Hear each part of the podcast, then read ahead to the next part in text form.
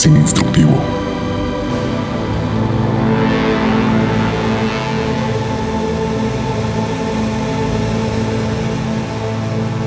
Estiraban la mano como si quisieran agarrar la luna, atraparla entre sus manos y nunca dejarla ir.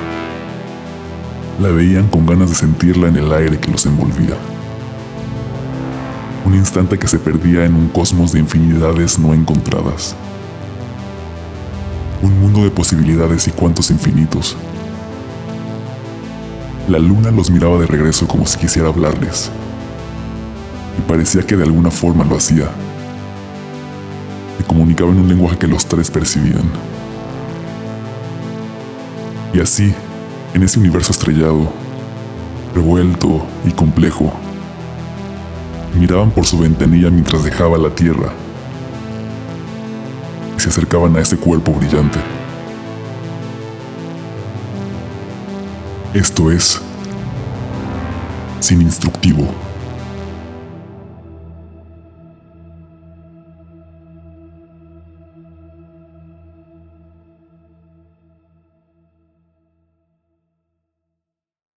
Hola a todos, bienvenidos a una nueva sesión de Sin Instructivo. Ya vamos en la 4, en la cuarta sesión o, o, en la tercera, ya no, ya no sé ni en qué día vivo ni, ni qué sesión es, pero bienvenidos a este foro de explicación y tutoría tecnológica para todas esas personas que por alguna razón extraña o por mera dignidad se rehusan por completo a leer los instructivos. Hoy vamos a hablar de un tema que está muy, muy, muy caliente últimamente, sobre todo desde que eh, empezó a haber esta nueva pelea espacial entre Elon Musk y Amazon y todas estas nuevas figuras. Eh, y vamos a hablar de la ingeniería aeroespacial, de la propulsión espacial, vamos a hablar de las misiones al espacio eh, y de muchos otros temas más de la exploración del espacio profundo, eh, y con nosotros está una persona mexicana, orgu orgullosísimamente mexicana, que se llama Regina Apodaca. Y ella se fue a estudiar su maestría al MIT y justamente esta semana entregó su tesis y es maestra del Departamento de Aeronáutica y Astronáutica. Y pues es otro de los ejemplos del talento mexicano y el talento femenino que, que, tenemos en nuestro país. Justo antes de que empezáramos esta conversación me estaba diciendo la importancia de, de, que no haya fuga de cerebros y de que sigamos impulsando México por, hacia un mejor futuro, ¿no? Y pues, ¿quién mejor para presentarse que ella misma? Entonces le voy a hacer la palabra de una vez y al ratito vamos a pasar a la introducción histórica que siempre nos da Sebas. Eh, nada más quería decirle rápido que, que, tengan presente que Sebas y yo, a pesar de ser muy aficionados en la tecnología, también estamos aprendiendo al mismo tiempo con ustedes. Entonces, todo, todas estas conversaciones intentamos simplificarlas para que ustedes no se pierdan y, y sobre todo también para que nosotros no nos perdamos y tengamos pues de dónde sacar la carnita, ¿no? Y pues adelante, Regina. Gracias, pues creo que dijiste todo lo que se tenía que decir de mi persona. Creo que lo único que me gustaría repetir es la importancia de entender lo que voy a decir. Yo siempre he pensado que lo, o sea, lo más bonito de la ciencia y de la tecnología es que todo se basa y se construye, ¿no? Entonces, en principio, todo el mundo debería de poder entender la ciencia y si no lo están haciendo es porque los científicos no están haciendo bien su trabajo en Entonces, en verdad, si ustedes en, o sea, en este en el podcast o en general en una clase sienten que no entienden, pregunten, porque si el profe no se los puede explicar o de, de tal manera que ustedes lo entiendan, ellos están fallando. Um, sí, Sebas, la historia. Excelente, muy bien. Pues miren, creo que el tema que vamos a tratar hoy es un tema eh, que todo el mundo tiene una noción distinta. Justo platicando ahorita con Regina, estuvimos viendo este, cómo, cómo, cada quien tiene la percepción de qué es la propulsión espacial eh, y vamos a ir a profundizar un poco en ello. Entonces, eh, creo que la forma más eh, precisa y cliché de empezar esta sesión sería platicando sobre la carrera espacial, ¿no? Es decir, cómo inicia todo este tema de la industria aeroespacial tal cual y a empezar a dar ya el boom, ¿no? Que sea ante la presidencia del presidente Kennedy. Entonces, todo inicia y bueno, los expertos se acuerdan que el, evento que en realidad dispara la carrera espacial es tal cual eh, el lanzamiento del satélite soviético Sputnik, ¿no? Este fue realizado el 1 de octubre, no, el 4 de octubre, perdón, de 1957 eh, donde tal cual ese momento cambió la historia de los seres humanos para siempre, porque las dos potencias más grandes del mundo en ese momento dijeron, ¿saben qué? Vamos a enfocarnos en primero luchar entre ellos como siempre lo han hecho, y segundo, en tratar de llevar a la raza humana fuera de este planeta. ¿No? Fue de ahí que inicia una batalla económica, política e ingeniería y científica muy dura durante toda una década. Eh, después de que lanzan el, el Sputnik, eh, después tienen otra vez un segundo lanzamiento con el Sputnik 2, el cual este, pone a la delantera a, la, Unión Soviética, en la cual de hecho estuvo muy cerca de ganar a Estados Unidos este, la mayoría de la carrera espacial. Eh, fue hasta después que ya eh, Estados Unidos fue tomando la delantera. después de esto, pues la NASA empieza a obtener este, ahora sí que ya todo el tema del fondeo público para poder empezar a meterle durísimo a la carrera espacial y evitar que los soviéticos ganaran vaya que al final del día los expertos también este, eh, concuerdan que en realidad más que ganar, como un tema de dominancia política, la, hegemonía ¿no? que existe este, digamos, entre ciertas naciones del mundo, al final del día lo positivo es que como que mucha gente perdió perspectiva que como raza humana, no como individuos de una nación, pues estamos tratando de lograr algo este, singular, ¿no? Y que hubiera sido más fácil inclusive que hubiera más cooperación internacional como la que existe hoy en día para, el tema de, bueno, más o menos, ¿no? También sigue habiendo ahí roces entre las naciones, pero que hubiera mucho más cooperación internacional para que pudieran lograrse los objetivos de una forma más rápida y al mismo modo que tuviéramos eh, una estructura tanto científica e ingeniería a nivel global más robusta, ¿no? Después de esto, eh, empiezan a enfocarse así más ya al tema de empezar a llegar al espacio tal cual, y fue en el abril 12 de 1961 donde los soviéticos lograron que Yuri Gagarin eh, hiciera un vuelo tal cual eh, al espacio y regresara. Fue el primer hombre en lograr este, eh, volar en el espacio, solamente fue y regresó así tal cual, ¿no? Ida y vuelta. y le ganó, de hecho, por un mes nada más a Alan Shepard, que fue el primer americano que lo logró, ¿no? Entonces, este, justo aquí es como cuando se empieza a notar que una, obviamente los soviéticos sí llevaban la delantera en su momento, pero que Estados Unidos ya no iba tan atrasado como parecía antes, ¿no? Sino que ya estaban empezando a emparejarse las cosas. Y fue justo ya después de esto que eh, el presidente Kennedy da este famoso discurso que seguramente han visto en alguna película, un tramo, o, lo han visto en YouTube, no lo sé, este, es, muy famoso, donde él, él, asegura, ¿no? Que para el final de la década Estados Unidos iba a poner una persona este, en la luna, ¿no? Y es aquí donde todo el mundo se vuelve loco, etcétera, su campaña política eh, tiene un auge y, y, lo cumple, ¿no? O sea, en realidad, bueno, se cumple, pero en realidad este, no solamente lo deja en palabras como muchos políticos, sino que en verdad lo hace una parte principal este, dentro de su programa espacial. Entonces, eh, después de todos esos años, se, bueno, empiezan a trabajar absolutamente con todo lo demás este, empiezan a hacer las misiones Mariner, empiezan a hacer las misiones Venus por parte de los soviéticos. Eh, y también otras naciones, no solamente los Estados Unidos ni, la Unión Soviética, estaban luchando, sino que muchas naciones empiezan a involucrar más, este, como Canadá, Francia, Japón y China, que de hecho hoy en día justos también son los principales, eh, digamos por decirlo, naciones competidoras en cuanto al sector aeroespacial. Hablaremos del sector aeroespacial en México también en algún punto de esta plática by the way, porque sí, sí, sí existe y tenemos la Agencia Espacial Mexicana y han hecho varias cosas. Este, pero bueno, en realidad siguen siendo, eh, eh, teniendo la hegemonía tal cual entre la Unión Soviética y la NASA. Y fue una vez que empieza ya la NASA con el programa Apolo, con las misiones Apolo, que son las más conocidas, tanto por películas que se han hecho como una especie de documentales, eh, como también por películas de sci-fi sobre si existieron misiones Apolo secretas, que por qué ya nunca regresamos a la Luna, que qué hay del lado oscuro de la Luna, etcétera. Toda esta cultura pop que se empezó a desarrollar con base en la carrera espacial es algo muy interesante, ¿no? Porque al final del día cada quien ve las cosas este, como todo, ¿no? La tecnología. Hay quien los ve como Regina, ¿no? Que obviamente seguramente está pensando como, no, sí, este usó este tal sistema de propulsión y este usó este tal, y fue entonces cuando descubrieron tal cosa, y nosotros solamente estamos pensando tal vez en, eh, eh, en Estados Unidos peleando contra la Unión Soviética, y otras personas están pensando en cómo crear ideas e historias eh, basadas, ¿no? en, el tema de, de la carrera espacial. Entonces, es un tema que obviamente todos hemos llegado a ver en algún punto, ya sea a través de documentales, a través de películas, eh, y fue justo este, cuando empezaron a haber ya más problemas ¿no? con las misiones Apolo. Una de ellas, que creo que es algo que me gustaría que Regina después tocara, es el tema de lo que sucedió eh, con el Apolo 1. ¿no? El Apolo 1, en enero 27 de 1967, eh, estaba pronosticado para lanzar con la cápsula, etcétera. Y el tema es que en uno de los, ni siquiera fue el, el despegue completo, sino que fue uno de los ensayos. Salió mal uno de los sistemas de, propulsión, por lo cual tengo entendido.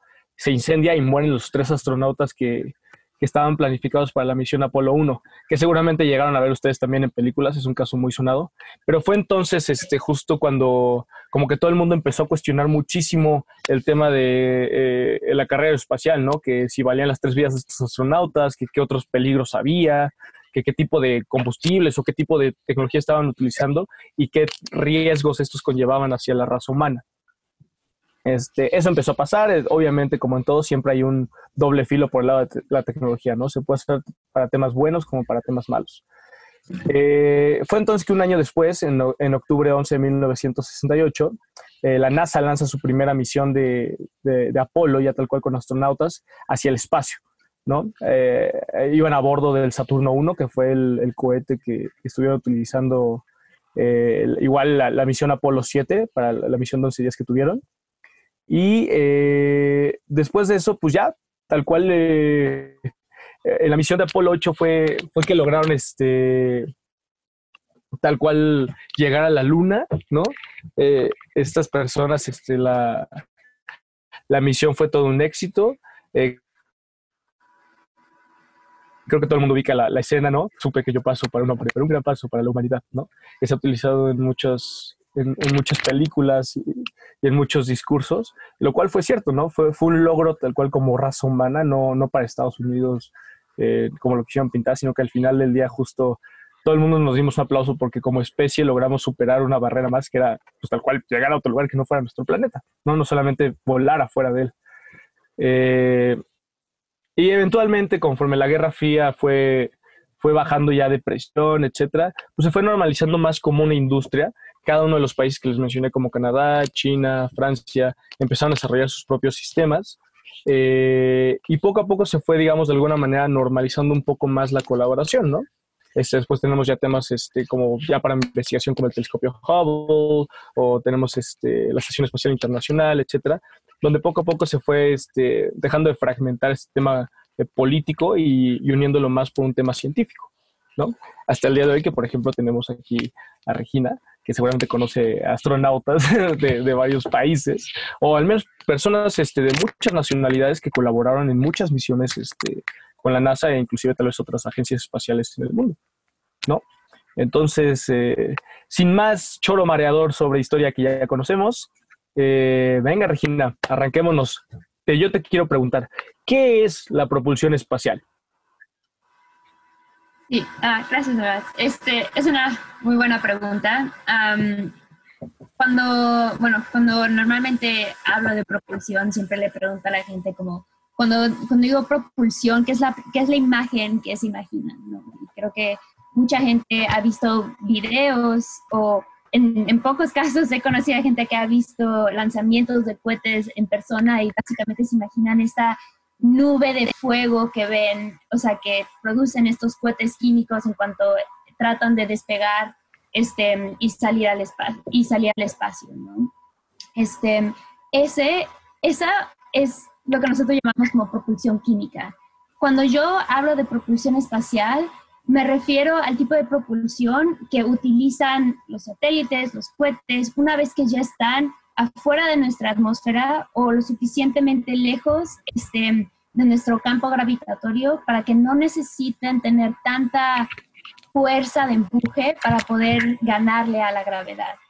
¿no? Entonces aquí usé varias palabras, entonces déjeme, eh, oh, al punto. Cuando nosotros hablamos de propulsión, básicamente lo que estamos usando es el principio de, conservación de momento. ¿Qué es esto? El momento lo podemos pensar como la, el o sea, la cantidad de movimiento que tiene un cuerpo, ¿no? O sea, esta es la dirección, la velocidad, este, que un, o sea, en la que nosotros nos estamos moviendo. La forma en la que nosotros nos podemos este, empujar o mover es si hay algún cambio en este momento. Y ese cambio lo podemos hacer desde incrementar nuestra velocidad, o sea, si yo estoy parada a cuando yo estoy corriendo, la gran diferencia es que yo estoy incrementando mi velocidad, este, o podemos cambiar la masa del sistema, ¿no? Porque la, este, el momento depende de tanto la velocidad como de la masa, ¿no? O sea, ¿a qué me refiero? Si uno intenta empujar un cuerpo muy, muy pesado, pues te cuesta mucho más trabajo empezarlo a mover, ¿no? Pero si tú tienes algo mucho más ligero, pues fácil, a veces aunque no quieras, ya lo empujaste, ¿no? Entonces, este, esto es más o menos lo que nosotros, o sea, lo que utilizamos para poder hacer propulsión. Entonces, ¿qué es, qué es la propulsión química? Bueno, como el nombre lo, lo sugiere, Propulsión química es cuando usamos alguna reacción química para deshacernos, o sea, deshacernos de la masa, ¿no? Sin, este, sin embargo, cuando echamos la masa, este, que son los químicos que estamos usando este, para crear esta reacción, no solo queremos deshacernos de ellas, queremos asegurarnos que nos estamos deshaciendo de ellas a muy altas velocidades. ¿Por qué? Porque entre más rápido tú avientes algo, más, o sea, va a ser mayor la velocidad que tú vas a, este, vas a obtener de esa expulsión, ¿no? Eso es lo, eso es lo que causa, es la razón por la que nosotros queremos que exploten los químicos, químicos más que solo abrir una botella y dejarlos caer, ¿no? Ok. a ver, tengo, tengo algunas preguntas. Entonces, déjame ver si te entendí bien. El momento tal cual podríamos decir que es parecido a la inercia o parecido, digamos, a lo que sentimos cuando vamos muy rápido en el coche, frenamos y ¡oh! hacemos que nuestros amigos se peguen en, en la guantera. ¿Tiene algo que ver con eso? Sí, la inercia es la, el, más o menos el deseo de la materia de mantener esta energía, ¿no? O sea, es... Okay. Eh, qué, bonita, qué bonita frase, ¿eh? hay que apuntarla. La inercia es el deseo de la materia de seguir en movimiento. creo que nunca lo había escuchado tan bonito. Sí, creo que, creo que los físicos ahí me dicen, no es un deseo, es una realidad, pero bueno, es una forma de, ponerlo, ¿no? Es como un... o sea, si tú, si tú avientas algo en un, en un lugar sin fricción, piensa como en un hielo, un hielo en una mesa, va a seguir moviéndose porque no, no tiene esta fuerza de fricción que está peleando contra esa. Entonces, va a ser en, una, o sea, en la dirección en la que tú la aventaste. Perfecto. Y el tema de la propulsión química, por ejemplo, no sé si sea una buena analogía, pero creo que es algo que todos en algún momento lo han hecho. Si no lo han hecho, se lo recomiendo con seguridad, obviamente siempre tomando precauciones, pero digamos que podría ser parecido a aventar una menta en una coca, ¿no?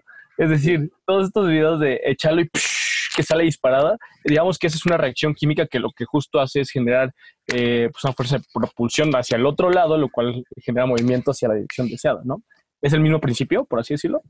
Sí, claro, es exactamente, es súper parecido, porque lo que estás haciendo es creas una reacción química que crea una presión, que es, o sea, una presión dentro de la botella, y esta presión es lo que hace que el momento en el que esta es liberada, los, los químicos, el gas, sale con una velocidad mucho mayor a la de, o sea, a la de que si tú solo avientas la coca, ¿no? Eso es, eso es exactamente lo que estamos haciendo al quemar estos químicos, ¿no? Haciendo esta explosión.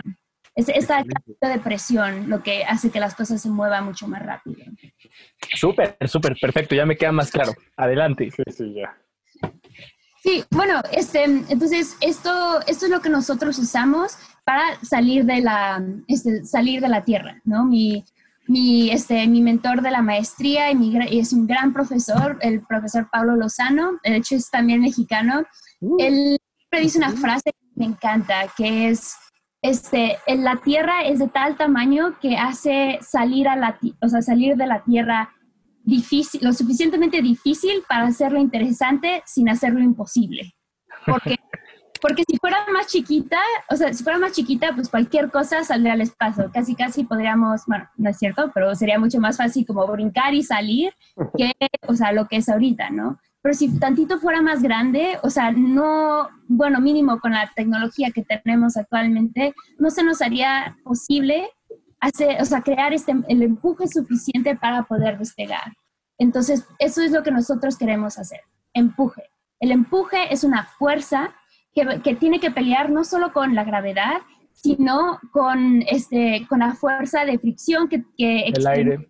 El, el cohete cuando está atravesando nuestra, este, nuestras nubes, ¿no? O sea, nuestra atmósfera es algo que, eh, o sea, que nos protege, que es la razón por la que existe la vida en la Tierra, pero también es la razón por la que salir de la Tierra es tan difícil, ¿no? Este, no sé si alguna vez han visto un video, pero cuando las cosas están entrando a, o sea, están de regreso a la Tierra, empiezan a calentarse, ¿no? Empiezan a, este, eh, eh, y empiezan como a, casi casi a crear fuego. Y esto es porque justo están peleando contra la, este, una, fuerza de fricción con las nubes, ¿no? O sea, y eso, claro, en, una, en ambas direcciones van a experimentar esa fuerza, ¿no? Entonces, esto es algo que, tenemos, o sea, que tienen que tomar mucho en consideración, ¿no? Y parte de las razones porque, por las que muchas misiones originalmente fallaban era porque no, no tenían un, un buen modelo, un buen diseño para pelear, o sea, para pelear contra este, contra estas fuerzas. Pero es que fue una locura, ¿no? O sea, me imagino, imagínate ponerte la misión de, ok chicos, ¿qué haremos esta semana? Casi casi como Pinky Cerebro, ¿no? Como, este, y es como de, pues mira, vamos a intentar salir al espacio. O sea, nadie tenía absolutamente idea de cómo hacerlo de forma correcta, etcétera. Tal cual siento que fue una prueba y error lo más controlada posible, ¿no? Yo ahí tengo una duda. Eh, claro. ¿Cómo, lo pongo en palabras? Bueno, no, no, no está tan difícil. La Tierra también, eh, por su fuerza gravitacional, atrae a los objetos hacia abajo, digamos, ¿no? Y eso, o sea, esa es una de las razones o de las fuerzas más fuertes que se tienen que vencer para poder salir al espacio, o, es más lo que decías de la atmósfera, o cuáles son las fuerzas más fuertes con las que tiene que, no sé, combatir, digamos, un cohete para poder salir al espacio, porque del espacio ya es una, una fuerza gravitacional diferente, ¿no? Incluso las cosas se suspenden de otra forma. Eh, pero ¿por qué la Tierra tiene esa fuerza que te atrae hacia su centro? ¿O, qué, o sea, qué tenemos que combatir, pues? Claro, no, la gravedad es, es un, o sea, es una consecuencia de la existencia de la masa, ¿no? O sea, nosotros en principio tenemos gravedad. Claro que, como, o sea, afortunadamente no soy enorme como la Tierra, entonces obviamente no atraigo tantas, o sea, no atraigo a las cosas hacia mí porque no puedo pelear contra la Tierra, ¿no? Pero, o sea, sí, la Tierra, la gravedad definitivamente es la, mayor fuerza con la que estamos peleando. O sea, desde el principio de que la luna, siendo del tamaño que es, estando tan lejos como donde está, sigue estando bajo la influencia de la Tierra, ¿no? Entonces, eso yo creo que pone un poco en perspectiva, o sea, verdaderamente contra qué estamos peleando. Pero claro, o sea, si tú lo piensas, también cuando tú brincas, le estás ganando temporalmente a la Tierra, ¿no? O sea, tú pudiste con tus piernas no importa, o sea, ganarle a, este, a esta masa, ¿no? Tan grande. Entonces, eso es más o menos lo que tienen que estar haciendo los cohetes. Tienen que seguir brincando, ¿no? Tienen que seguir empujando, creando la, fuerza que originalmente tú lograste hacer, ¿no? De hecho, algo, algo, creo que es un buen momento para introducirlo. Hay dos, como, hay dos cualidades de los sistemas de o características más bien del sistema de propulsión que diseña, o sea, que los, la gente que trabaja en propulsión toma en consideración. Una es el empuje, es esta fuerza que te estoy comentando, y otra es este, lo que llamamos el empuje, el empuje específico. El empuje específico es una característica interesante y históricamente viene, o sea, históricamente, eh, perdón, el impulso específico. El, este históricamente se define como un, este, como segundos y la razón por la que es en segundos es para que la gente lo pudiera pensar, o sea, si yo prendo mi cohete y solo dejo que se cargue, o sea, que con tu levita a una misma altura y se cargue, cargue su peso en la tierra, ¿cuántos segundos podría hacer, o sea, mantenerse a esa, o sea, volando, pues? Entonces, estas dos, estas dos cosas son muy importantes para nosotros, porque aunque para, o sea, nosotros necesitamos que el empuje de un cohete que va a salir de la Tierra sea mayor a su peso de la Tierra. Porque si, si solo fuera, o sea, si fuera menor, el empuje de nuestros cohetes fuera menor al de la Tierra, no podría salir, ¿no? Porque obviamente se quedaría en el piso. Si es exactamente al de la Tierra, no podrá salir. ¿Por qué? Porque existen las fuerzas de fricción con las nubes, entonces no, no saldría. Nosotros necesitamos una, un empuje que sea mucho mayor. Ahora, tú me estabas preguntando si, las fuerza, si la fuerza de fricción también, o sea, es, es más que la, la gravedad. Yo diría que no necesariamente es más, pero sí tiene un mayor impacto sobre el cohete en el sentido de que cuando, cuando el cohete pasa por todas estas nubes, em, se, se, calienta, ¿no? Esta fricción es como si tú empiezas a frotar tus manos, la fricción empieza a crear calor, ¿no? Entonces, esto hace que, o sea, que los diseños y la forma de los cohetes sea tan importante. Por eso, um, o sea, por eso tienen eh, la forma cilíndrica y con el pico, ¿no? Pero algo, algo que también es muy importante es la dirección. O sea, nosotros no solo tenemos que poder salir, sino tenemos que poder orientar nuestro cohete, ¿no? Entonces, si tu cohete va a tener un diseño, o sea, típico dibujo de cohete de caricatura, tiene estos triangulitos, ¿no? Que son como las aletas de, del cohete. Si estas aletas llegaran a estar chuecas o llegaran a estar de alguna manera este, inestables, pueden hacer que el cohete, no importa la fuerza que tenga, este cohete se desvíe y regrese, o sea, y regrese como un misil a la Tierra, ¿no? Entonces, esta fricción, esta fuerza, bueno, la, la fuerza aerodinámica que necesita, bueno, las características aerodinámicas que tiene que tener el cohete también es algo que es sumamente importante, ¿no? Porque eso va a determinar qué tan, qué tanto se va a tener que pelear con las nubes y en qué dirección va a ir y cómo estas, o sea, estas nubes van a, este, van a afectar a lo que tenemos adentro del cohete. Totalmente. Yo siempre he tenido una duda, ¿no? Este, digo, es que la verdad sí me hace algo tan complejo. Este, digo, al final del día intervienen muchísimas áreas de la ingeniería, muchísimas áreas de la ciencia. O sea, por ejemplo, me pongo a pensar en la dinámica de fluidos, ¿no? Que según es como se estudia la interacción de cuerpos con el aire, porque el aire de alguna manera es una especie de fluido, o según es como se estudia. Los sistemas dinámicos asociados, este, todas las pruebas de estrés, a, la ciencia de los materiales del mismo. O sea, son tantas cosas que tengo una pregunta. O, eso que dices, ¿no? Por ejemplo, si estuviera tantito chueco un alerón, ¿no? Estoy temas más de, la ingeniería aeronáutica atrás de esto, ¿no? De cómo guiar el, misil. Eh, o sea, ¿cuál es el proceso o cómo se organiza un proyecto tan complejo donde intervienen tantas manos, donde cualquiera puede cometer un pequeño error y que todo salga absolutamente mal? Cuéntame, ¿cómo, es el proceso para eso?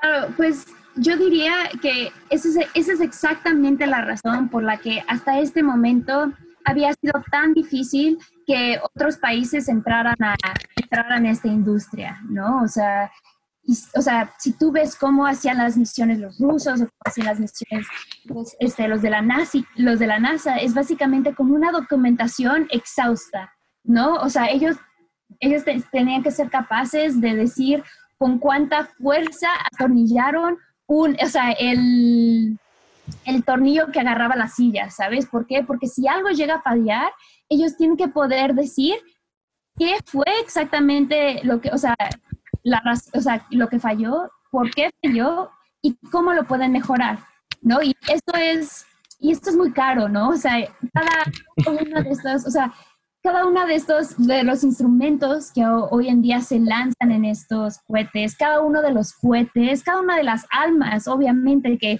que tienen, o sea, que están puestos en estos cohetes como los astronautas, este, son carísimas e irreponibles, digo, es imposibles de reponer, ¿no? Como lo son los, o sea, los seres humanos. Entonces, por eso es tan, este costo es tan, había sido tan elevado para, o sea, para poder hacer esto, ¿no? Y también necesitas tener expertos, como tú dices, o sea, estamos tratando de llegar a otros planetas.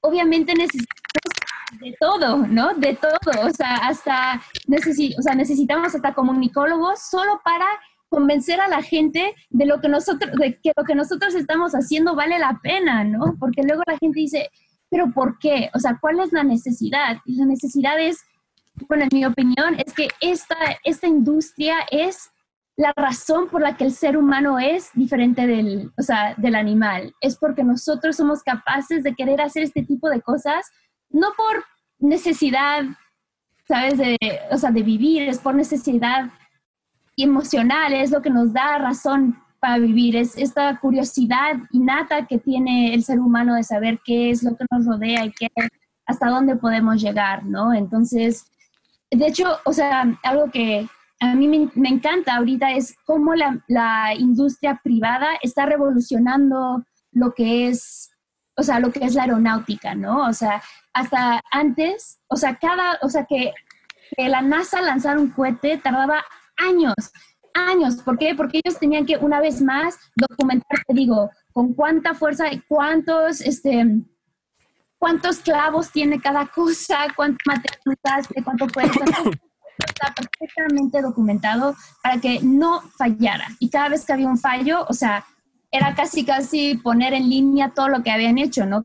A cada rato la gente quiere cerrar la NASA y decir, no, no, pero todo ese cohete ya nada, nunca más les vamos a dar dinero, ¿no? Entonces entra la industria aeroespacial, entra alguien como, o sea, como quien es Elon Musk y empieza a crear cohetes que a cada rato explotan, pero pues a él, como es el que da el dinero, pues ni modo, ¿no? Explotó uno, ¿por qué explotó? Hagan otro, hagan otro. Entonces, por eso estaban, o sea, por eso si tú sigues la historia de, de este, de SpaceX, que es la empresa de Elon Musk, que es fallo, fallo, fallo, fallo, funcionó, funcionó, funcionó, ¿sabes? Empieza... Aceleraron el... Sí, sí, sí, totalmente. Sí, este, esta pérdida, o sea, cuando le pierdes el miedo a fallar porque no tienes esta presión económica que tienen los gobiernos, o sea, lograron adelantar muchísimo la industria. Claro, creo que también hay que darle su mérito a, no solamente este tema, estoy totalmente de acuerdo, que siempre ha sido una persona muy audaz, de hecho toda la PayPal Mafia en realidad como que hicieron cosas muy audaces en sus propias industrias, pero al final del día también los procesos que tiene eh, SpaceX internos, Elon Musk, el, el, proceso de reclutamiento, o sea, toda la cultura interna en cómo trabajan, yo creo que ese fue el motor principal para poder arriesgarse Si ¿saben qué? Vamos a meterle dinero, que fallen, no hay bronca, pero que en un momento le pegamos, ¿no? Que ahorita ya con sus cohetes Falcon, pues ya creo que hasta la NASA y todo el mundo les va a empezar a comprar, ¿no? Para, de hecho, ya la, Estación Espacial Internacional, si no me equivoco, ya ha recibido este eh, todo, el tema de ellos, ¿no? Y si y si Dios lo permite, este, este año van a mandar a su primera, ¿cómo se llama? Su primer vuelo con, con humanos. Que es loquísimo, ¿no? O sea, si tú piensas del momento en el que la NASA inició al momento en el que lograron mandar un humano, o sea, es un tiempo mucho más grande, ¿no? O sea, es, es loquísimo que, o sea, que esto esté pasando, ¿no? Es un ah, momento... Están parados en hombres de gigantes también. Sí, claro, claro, claro. Yo creo que es, pero, o sea, para nosotros, yo creo que personas normales, o sea, este es un momento revolucionario porque esto va a ser lo que o sea, el escalón que necesitamos para llegar, para, llegar a llevar a, la, humanos comunes y corrientes al espacio, ¿no? O sea, ya, obviamente digo, este es un escalón, todavía falta construir toda la escalera, pero es verdaderamente emocionante que alguien que no sea, pues, el gobierno, o sea, no tengo nada en contra de los gobiernos, nada más es que esto es... Sin miedo. nada más es es, la, es una realidad completamente diferente, ¿no? O sea, el pon tú, antes los aviones e, eran utilizados casi puramente por... Alguien dijo, estoy seguro que alguien va a pagar por, por volar a todos lados, ¿no? Y por eso se crea esta gran industria. Entonces, bueno, lo que yo espero es poder vivir a ver una industria así, pero espacial. claro, ¿no? Que... Ah, perdón, perdón, dale, dale. Además, ahorita, pues ya, ya, ya no solo está metido ahí SpaceX, ¿no? También está, pues, del otro lado Jeff Bezos con, con su iniciativa de Blue Origin, eh, que también van bastante avanzados y que tienen casi, casi su propia guerra fría entre, entre Amazon y Elon Musk para ver quién es el que sale primero de la Tierra y qué hacen. Y creo que esto es como la primera vez que empezamos a ver como una competencia de la industria privada en la carrera por el espacio. Entonces, ya cuando se mete la industria privada a competir así, eh, generalmente siento que, como tú decías, ¿no? Hay, menos miedo a apostarle a los recursos y, si pierden un porcentaje de sus recursos no afectan directamente a toda una población, digamos. Entonces creo que van, van a empezar a pasar cosas muy interesantes, porque así como ya está Amazon, ya se empieza a meter Virgin y quién sabe quién más se va a meter en esta, en esta carrera, ¿no? Ya, ya están los gigantes.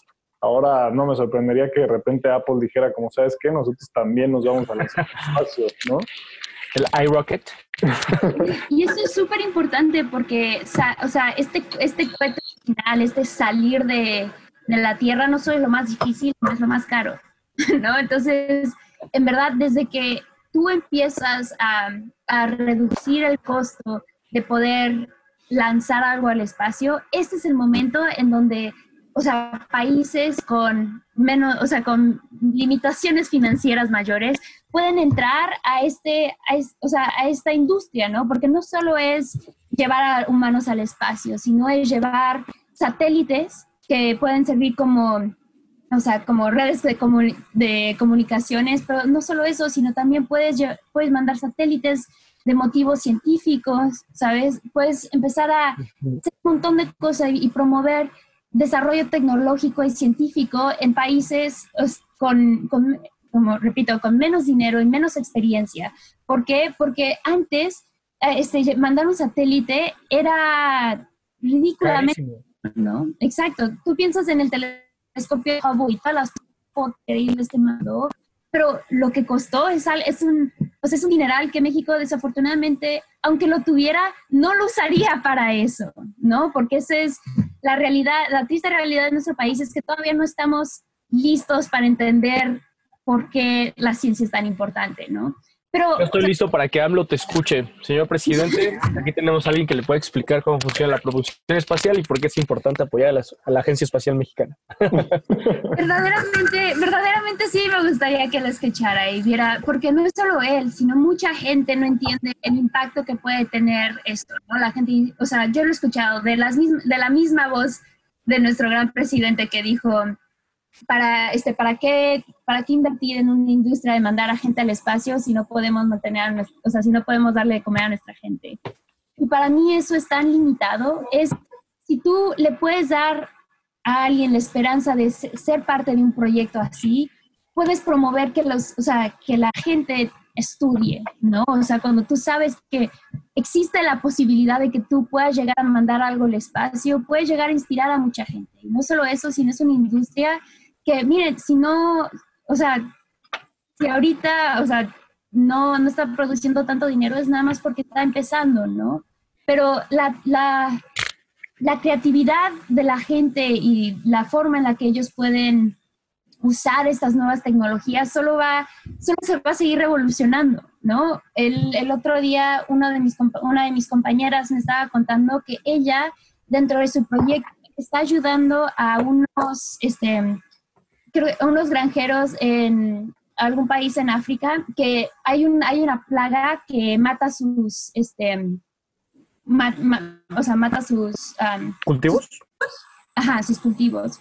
Entonces, con esto, junto con ella, están buscando tener un satélite que monitoree cómo esta plaga se esparce por los cultivos para que ellos puedan empezar a detectarlo y prevenirlo antes de que eso suceda. ¿No? Entonces, eso es algo que antes hubiera sido imposible, porque como, o sea, ¿sabes? La idea de usar un satélite para una sola, con un solo propósito era algo impensable, ¿no? Pero aquí es donde entra algo, o sea, una nueva tecnología que es lo que llaman CubeSats o nanosatélites, ¿no? O sea, tú, o sea, piensas en un satélite como Hubble, el Hubble es del tamaño de un camión, ¿no? O sea, eso es enorme. Yo estoy hablando, un CubeSat es como eh, de 30 centímetros, pueden llegar a ser hasta de 60 centímetros. Estamos hablando de, o sea, aproximadamente un de un kilogramo a 10 kilogramos máximo es, es lo que están lo que están produciendo, ¿no? Estos obviamente son para misiones más cortas,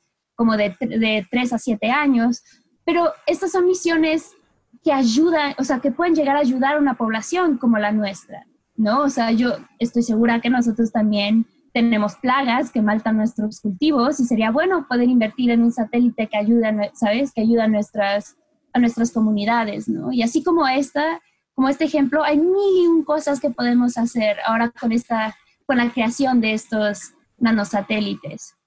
Regina, ¿nos podrías explicar eh, un poco más a, a profundidad cómo funciona un satélite? Claro, pues hay varias, un satélite este, es diseñado para cada misión, o sea, no hay, bueno, hasta el diseño de los nanosatélites no había como una fórmula de lo que, de cómo hacer un satélite, porque todo, todo dependía de su funcionar, o sea, de su función, ¿no? Existen los satélites que se utilizan para las telecomunicaciones, existen los satélites que se usan para este, sistemas de localización y por lo general estos, estos dos son utilizados, bueno, lo que utilizan son constelaciones, ¿no? O sea, ¿a qué me refiero con la constelación? Es cuando una misión tiene más de un solo satélite que se está comunicando con los otros satélites, ¿no? Por lo general son satélites idénticos y entre ellos se, dicen, yo estoy aquí, yo estoy aquí, yo estoy aquí, y conteniendo esos tres puntos, te pregunto tu celular dónde estás, y así es como yo puedo determinar dónde, o sea, la posición, ¿no? Entonces, em, todos estos, repito, también hay satélites que sirven para misiones científicas, como lo fue el Hubble, que el, el Hubble es un telescopio en el espacio. Existen satélites de espionaje, porque pues la realidad es esta y los países los, los, usan para no solo comunicarse entre ellos, o sea, entre ellos y sus personas, ¿no? Porque si usas el satélite que todo el mundo usa, pueden llegar a interferir este, tus comunicaciones, pero sí, tienen sus propios, pero también tienen satélites que vuelan sobre diferentes países y les echan el ojo, porque así es como esto funciona, ¿no? De cada uno de estos satélites eh, está en diferentes órbitas y planos orbitales. Esto es, muy importante, especialmente para la misión. Existe la, lo que, bueno, existe las, eh, bueno, obviamente hay una infinidad de órbitas, ¿no? Tú lo puedes pensar como de un punto a otro punto existe una infinidad de, cortes, ¿no? Que tú le puedes dar a, ese, a esa regla, ¿no?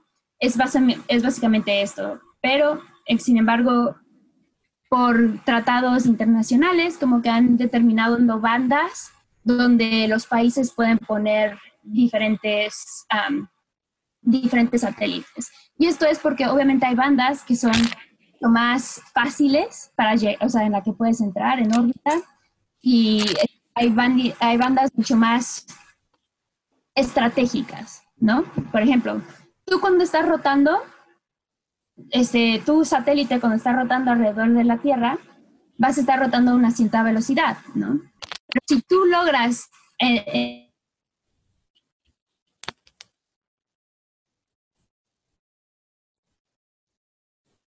Creo que la, la perdemos un segundo. ¡No! ¡No! En, o sea, a la misma velocidad. aquí estoy. ¿Me Perdón, ¿en qué me quedé? Eh, que, sí, que tienes está, rotando alrededor de la Tierra, estás orbitando y va a una velocidad. Exacto. Entonces, si tú logras que tu velocidad de, rotación coincida con la velocidad de rotación de la Tierra, vas a estar en lo que se conoce como una órbita geoestacionaria, ¿no? Que significa que tú siempre vas a estar viendo a la Ciudad de México, ¿no? Y obviamente eso es algo increíblemente este, útil y necesario, ¿no? Entonces, mucha gente, o sea, muchos países se, pelean por estos espacios, ¿no? Luego hay, sabes, o sea, entre más cerca estés, más rápido vas a estar rotando. Entonces, capaz si tú no quieres siempre estar viéndolo, es suficiente con que, me, o sea, que veas a la Ciudad de México tres veces al día, ¿no? O sea, o capaz si una vez al mes. Depende, o sea, depende de, tu misión, es la importancia de, esto, ¿no? Entonces, esto también influye. También, si tú estás más cerca a la Tierra, ¿qué pasa? Vas a estar, número uno, o sea, la fuerza de gravedad va a ser mayor, ¿no? Que es la razón por la que vas a estar rotando a mayor velocidad. Sin embargo, también vas a estar posiblemente dentro de la atmósfera, ¿no? O sea, nosotros cuando, cuando piensas en la atmósfera no lo pienses como un de la nada ya no hay nada, ¿no? Es un, es un gradiente. O sea, hay mucho, pero cada vez hay menos. Piénsalo como si estuvieras diluyendo una pintura, ¿no? Sí, no es de golpe, ¿no? O sea, tal cual es como pues todo, todo un cacho de, espacio, ¿no? Que es la... Exacto, que hay, este, que hay, entonces, eh, ahí es donde entra la parte de propulsión espacial. Una vez en el espacio, tú necesitas seguir peleándote contra esta fuerza de fricción de la atmósfera, pero, o sea, ya no te, ya no te estás peleando con la fuerza de gravedad, porque justo esa fuerza de gravedad es lo que te mantiene dando vueltas. Entonces, ahí es donde este, la gente empezó a diseñar estos sistemas de propulsión que tuvieran un mayor este, empuje, perdón, empuje, sí, pero también, em, ¿qué se llama? Eh, ah, impulso, impulso específico, porque el impulso específico nos ayuda a hacer varias maniobras, ¿no? O sea, si tú piensas vamos a, pensar, así. Si tú piensas en cuando vas manejando, si tú solo te vas en una línea recta, como que no tienes que usar mucho, o sea, no tienes que cambiar mucho a gasolina, ¿no? O sea, con, con una cierta constante de gasolina tú puedes seguirte moviendo. Pero si de nada hay tráfico y tienes que frenar y luego acelerar y luego frenar, como que empiezas a usar más y más em, combustible, ¿no? Entonces, esto es más o menos lo que pasa. Si tú, si tú quieres nada más llegar a una órbita y quedarte ahí felizmente, perfecto, ¿no? O sea, no te va a costar tanto. Pero si tú de la nada quieres, no, ¿sabes qué? Es que ahora me toca, ahora, mm, o sea, me di cuenta que mi misión no necesitaba esto, necesitaba una, algo, o sea, un cambio de órbita un lo que sea, tienes que ponerle un sistema de propulsión a tu, a tu satélite, ¿no? Y cómo y qué tan rápido te mueves o no te mueves va a también depender eso, ¿no? Porque también piénsalo como cuando tú sales a correr. Cuando tú corres, te cansas mucho más rápido de que si tú caminas, aunque la distancia sea la misma, ¿no? Entonces, esto también funciona, funciona igual para un sistema de propulsión, ¿no? Si tú quieres hacer cambios drásticos, rápidos, pues prepárate para usar toda tu gasolina, ¿no? Que si tú dices, bueno, me muevo tantito, tantito, tantito, no tienes que ganarle de una a, la gravedad y entonces tú puedes, o sea, puedes hacerlo con mucho menos gasolina, por así decirlo. Pero aquí es donde entra la idea de la propulsión eléctrica. Este, lo, que se, lo que se dieron cuenta para esta gente, bueno, la gente que dijo, bueno, a mí la verdad no me importa hacer este cambio rápido, me puedo tardar, me puedo tardar, o sea, me puedo tardar más tiempo, ahí es donde dijeron, bueno, entonces lo que nosotros no, no necesitamos un empuje grande, lo que nosotros necesitamos es, eh, es tener este impulso específico. Este empuje, esta habilidad de tener un empuje específico alto también ayuda a poder hacer maniobras mucho más detalladas. Ajá, exacto. Es como cuando tú golpeas algo rápido, o sea, cuando golpeas algo fuerte, no sabes a dónde va a llegar, ¿no? Pero si tú lentamente lo empujas, como tienes más control de lo que estás empujando, puedes tener más control de hasta dónde va a llegar. Es como aventar la pelotita en el beer pong. La, propulsión química es el güey típico que la avienta así de que casi casi quieta todos los vasos. Y, eh, la, propulsión eléctrica es el, el, artista que, que, hasta dobla la muñequita y lo mete en la primera. el artista Exacto, digo, son diferentes estrategias.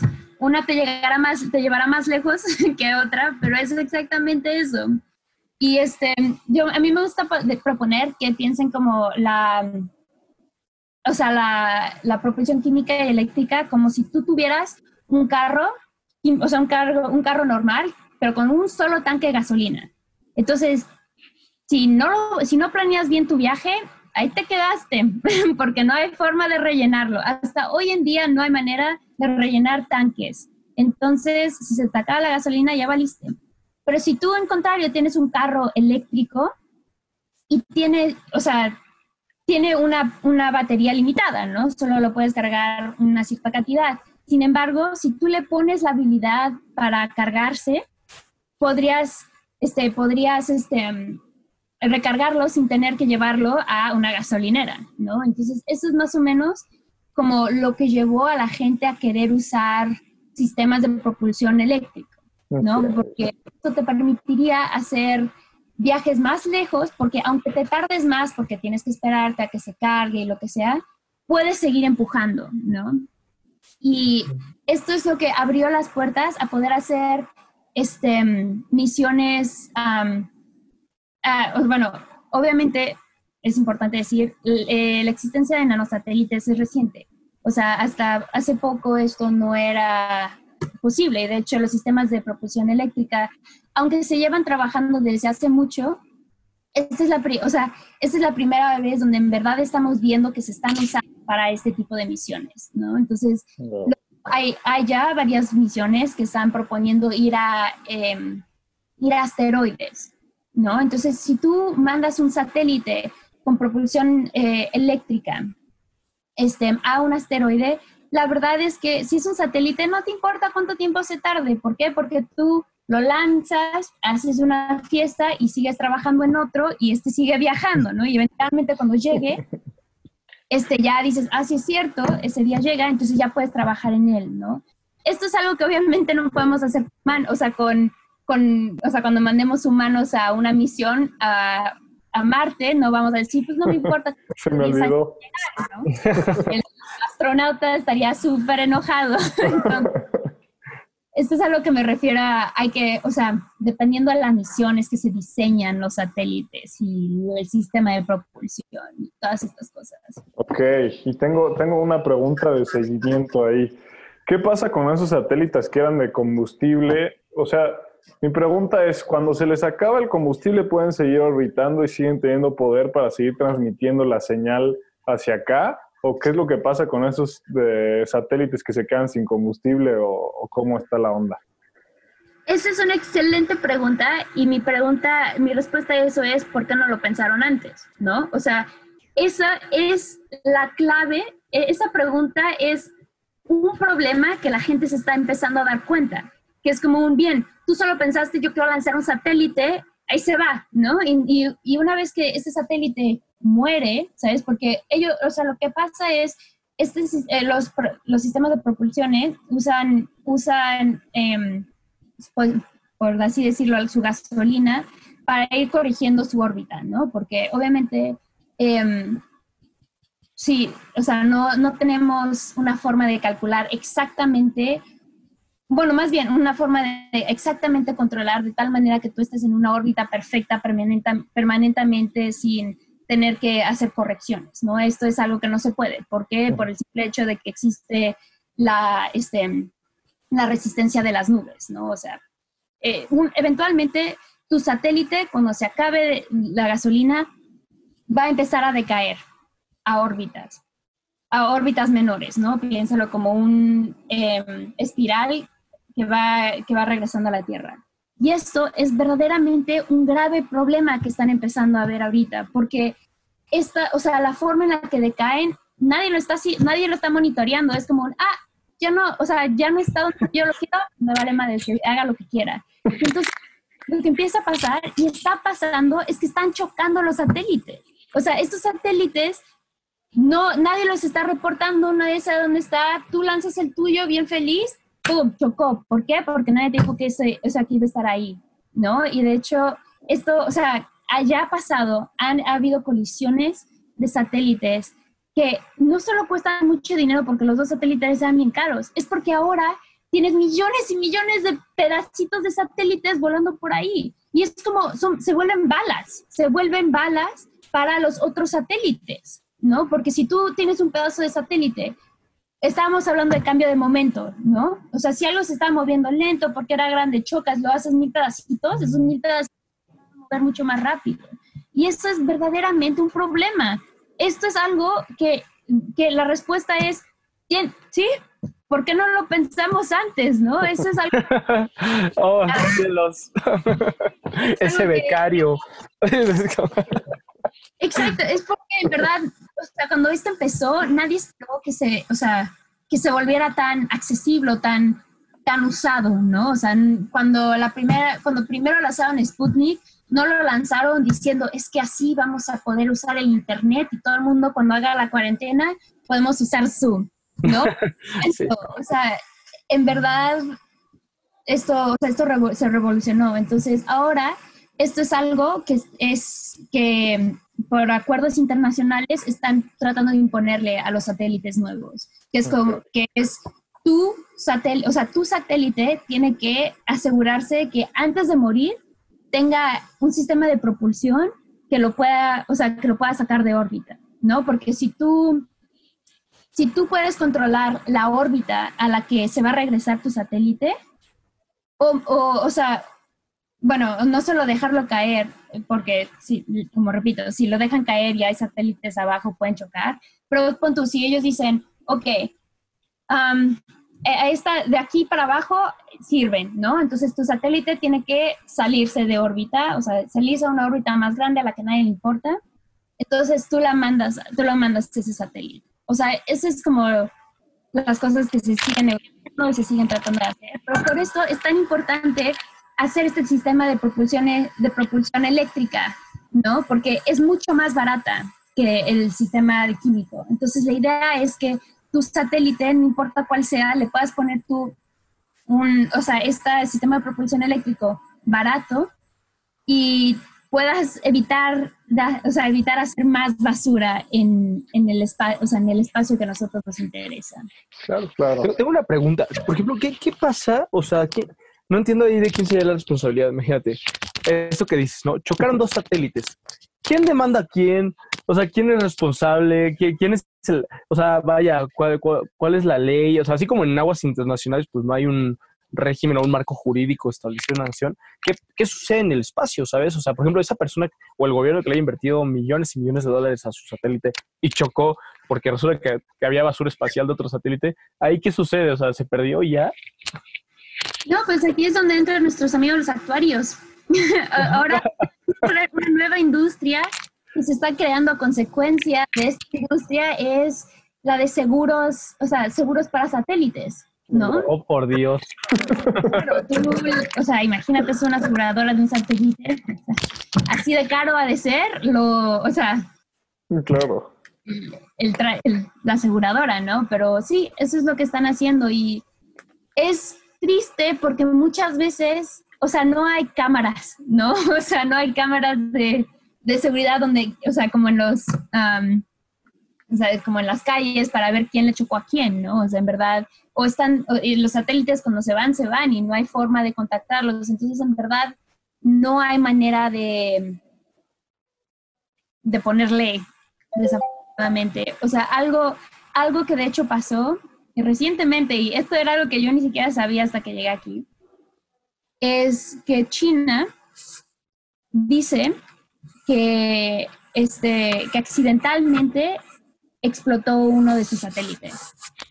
Pero este evento hizo, puso a los gringos increíblemente paranoicos. O sea, y yo estando aquí lo escucho todo el tiempo, porque ellos lo que dicen fue, eso no fue accidente, eso fue una demostración de poder de que si ellos quieren, pueden, o sea, pueden tirar nuestros satélites, ¿sabes? Porque, o sea, ahorita lo que nosotros tenemos que pensar es que la forma en la que se detectan los satélites, o sea, nosotros estamos completamente ubicados por los satélites, pero cómo los, o sea, pero qué satélites están ubicados es dependiendo de quién los está cuidando, ¿no? Entonces yo, yo digo, este es mío, pero si un momento digo, me vale madre donde esté, nadie, nadie está checando dónde estoy. Entonces, si el mío choca con el tuyo, no hay manera de saberlo. Madre Santa, o sea, tal cual falta que se desarrolle un, órgano, un órgano internacional o global, ¿no? Ya vaya mundial, para poder regular todo ese tema y consecuencias, ¿no? Sí, insisto, de, de, esta o sea, industria tecnológica se están, están saliendo muchísimas otras, ¿no? Y otra de ellas es el derecho espacial, ¿no? Y justo es, esto, es como... Suena súper cool. Eso no hace cool a los abogados. No, no es cierto. la, verdad es, o sea, poca gente se está involucrando en estas decisiones, ¿no? O sea, en esta ámbito, pero ponte, para nosotros, yo diría que para México es muy importante meternos en esta industria, porque mira, ahorita capaz si seguimos, o sea, y sé que querías hablar de la Agencia Espacial Mexicana, o sea, nuestra agencia espacial tiene nueve años, sigue siendo bebé. Sin embargo, pronto no lo va a hacer. Pronto va a empezar a, tener, esperemos, si el gobierno nos, sigue dando dinero, pronto llegaremos a, tener más y más presencia y si nosotros no estamos haciendo presencia ahorita que se están haciendo las leyes, cuando nosotros estemos ahí, nos vamos a tener que apegar a lo que sea que los, los grandes decidieron, ¿no? Porque no fuimos capaces de ver a, a un futuro y ver la necesidad que teníamos de poner estas reglas. Ok. Tengo unas preguntas que me gustaría estructurar porque es que es tan complejo el tema. primero, me encantaría que, que, profundizáramos un poquito más en el tema de energía eléctrica, o sea, que funciona tal cual como un motor eléctrico de un, no sé, un Audi. Segundo, armas espaciales. Es decir, es, es peligroso. Esto que vemos en sci-fi podría suceder que haya ya sea ojivas nucleares, o sea, o cualquier otro tipo de armamento espacial o un láser que de pronto va a venir a volarme la cabeza desde allá arriba. Eh, sin que nadie, exactamente como tú dices, sin que nadie esté regulando, sin que nadie sepa de quién fue o cómo pasó. Y tercero, este, ¿qué hay más para México? Yo sé que tenemos algunos satélites como el Morelos 1 y Morelos 2, si no me equivoco, este, allá arriba, pero ¿qué sigue para México? ¿Cuáles son las áreas de oportunidad que tú ves en la industria espacial mexicana? Y cuarto, ¿qué pasa con toda la basura espacial? Como Wally. Empezaré desde esa, de la de la basura espacial. Hasta ahorita se queda. Ese es el gran problema. Esta, esta explosión que pasó dentro de los satélites, bueno, entre el satélite chino, en verdad ha afectado muchísimo a los despegues. Porque, o sea, no hay, sí es difícil identificar dónde está un satélite, imagínate identificar dónde están los pedazos de satélite, imposible, ¿no? Entonces, si tú ves, creo que están aproximadamente más de 2.000 pedazos, o sea, pedazos creo que lo, lo definieron como más grande que una cierta cantidad, ¿no? O sea, hay muchísimos, muchísimos pedacitos de este satélite y hasta hoy en, hasta hoy en día no hay forma. De hecho, hay, o sea, hay muchas iniciativas, especialmente por universidades, de tratar de proponer misiones para limpiarlo.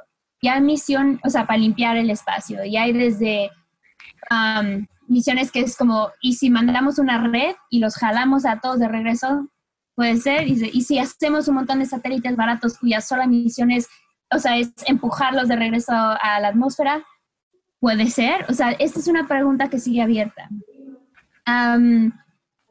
¿Qué es propulsión eléctrica? Esto es perfecto. así como la propulsión química es, es, su propia cosa, la propulsión eléctrica es toda es todo sistema de propulsión que utilice el electromagnetismo para acelerar las, las, las partículas, ¿no? Así como para la química usaban esta reacción química y esta, esta presión y cambio de temperatura para acelerarlas. Em, en el lado de, la propulsión eléctrica, lo que hacen es utilizar las propiedades eléctricas de las, de las partículas cargadas para, este, para acelerarlas, ¿no? Entonces, Justo le estaba comentando a Santiago antes que a mí algo que me encanta de, la propulsión eléctrica es que hay muchas fotos súper bonitas, porque por lo general lo que pasa es, bueno, básicamente hay como dos grandes tipos de em, propulsión eléctrica, que es propulsión eléctrica utilizando plasmas y propulsión eléctrica utilizando líquidos iónicos. En ambos casos lo que son es em, un gas, como el plasma, o un líquido que tiene partículas cargadas. ¿A qué me refiero por partículas? que tienen, o sea, son o positivas o negativas y en el momento de ponerlas en un campo eléctrico se van a acelerar, ¿no? O sea, si pensamos en un campo eléctrico como el campo gravitatorio, si tú pones algo pesado cae, si tú pones una carga eléctrica se va a mover dependiendo de su carga hacia arriba o hacia abajo, de la misma manera que va en eléctrico. Bueno, esto es obviamente en un campo eléctrico estático, pero bueno. la idea, eh, diferentes tipos de propulsores, hay propulsores de iones, propulsores de Hall, plasmas, electrosprays, todos estos lo que buscan es mover estas cargas, por lo general una carga es una partícula con mucho, o sea, bueno, las cargas que tienen, o sea, que tiene el plasma y que tienen estos líquidos son partículas ligeras que son capaces de ser movidas por este campo eléctrico, ¿no? Entonces tú buscas moverlas mucho más rápido. Y como por lo general estas partículas son mucho más pequeñas, las puedes llegar a acelerar mucho más rápido. Entonces, esto es a lo que me refiero con la diferencia entre empuje y, este, y eh, empuje, y digo, ah, no sé por qué siempre se me va la palabra, y movimiento específico. Es, el empuje de estos sistemas es muy poco. Técnicamente, si nosotros tratábamos de despegar con un, este, un propulsor eléctrico, no podríamos, porque en la forma en la que nosotros creamos este campo eléctrico sería utilizando pilas, sería utilizando un sistema que crea el poder, o sea, este poder eléctrico que sería muy, muy pesado. Entonces, en principio, no, se, no podría ganarle a la Tierra, ¿no? O sea, no podría, o sea, no podría mantenerse flotando. Sí, o sea, o sea contando todo, todo lo otro que, que tiene que tener, ¿no? Pero una vez en el espacio, ya no importa cuánto, cuánto pesa la pila, ¿no? Que están usando para acelerar estas cosas. Ya lo que importa es cuál, o sea, qué tan rápido puede acelerar esas partículas. Y esto es lo que estamos haciendo mi laboratorio, el laboratorio de propulsión espacial de MIT, es, es guiado por el profesor Pablo Lozano y él, él siempre habla que la, la mayor razón por la que él cree en, en, los sistemas de propulsión de electrospray es porque son infinitamente más baratos. Claro, siguen siendo súper caros. Hay que, hay que tener algo claro. Si al espacio va a ser caro. Ese es pero es mucho más barato, ¿no? Entonces, él, o sea, él siempre ha pensado que esta es la forma en la que, en la que países como México podríamos entrar a, a, la industria, ¿no? Él dice, o sea, si tú tienes un satélite, como les digo, el nanosatélite, puedes montarlo, en, o sea, como son pequeños, no va a costar tanto dinero meterlo en uno de los cohetes, que tienen obviamente estas misiones mucho más grandes. Claro estos cohetes te van a aventar, así literal, echan un satélite a, o sea, obviamente ustedes negocian donde, así como en un camión, ¿no? O sea, ya el camionero ya dices exacto dónde te conviene que te dejen de su ruta y ahí te bajas. Y la idea es que con estos sistemas de propulsión es para moverse. Entonces, así no tiene que gastar tanto dinero en, en salir, sino solo tiene que pagar lo que le sale de, o sea, de, o sea, de caminar de la estación de camión a su casa, ¿no? Que es lo que están tratando de hacer. y estos sistemas, eh, bueno, el sistema de electrospray es el sistema en el que se especializa mi laboratorio y es básicamente utilizando lo que son líquidos iónicos. como su nombre lo, sugiere, eh, son líquidos que o partículas cargadas que, que reaccionan. spray? Así. Sí, o sea, se llama spray porque cuando, hace cuenta, si tú, si tú piensas como, cuando, o sea, cuando se rompe una tubería y se hace como la, el cono de agua, ¿no? En el techo. y empiezan a caer gotas, es algo, es algo parecido como lo puedes pensar, ¿no? O sea, tú cuando le pones el campo eléctrico a este líquido, se empieza a, a quedar un cono y empiezan a salir gotas o partículas, bueno, gotas y partículas cargadas de esto, ¿no? Y dependiendo del tamaño es lo rápido que salen. Entonces lo llamamos spray, es porque, o sea, son como un montón de, es un spray, ¿no? Es un montón de gotitas que salen disparadas este, en este cono, o sea, en un cono literal, o sea, se van dispersando. Entonces, de, de, ahí viene el nombre. Nice. Suena muy simplificado. A lo complicado que debe de ser en realidad. sí, de hecho, o sea, toda mi maestría fue en, en, probar diferentes, o sea, mezclas o líquidos iónicos para, para esto. Ok, supongo que entonces trabajas con muchos ingenieros químicos también, ¿no?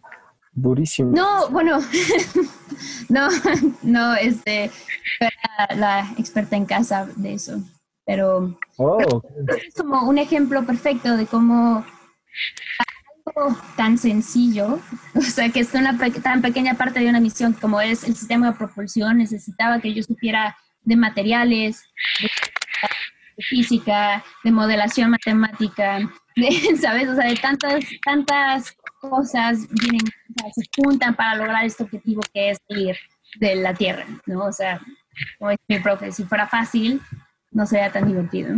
Exacto. Oye, oye, Regina, y a ver, una duda un poco más geek que seguramente nuestra audiencia va a querer saber.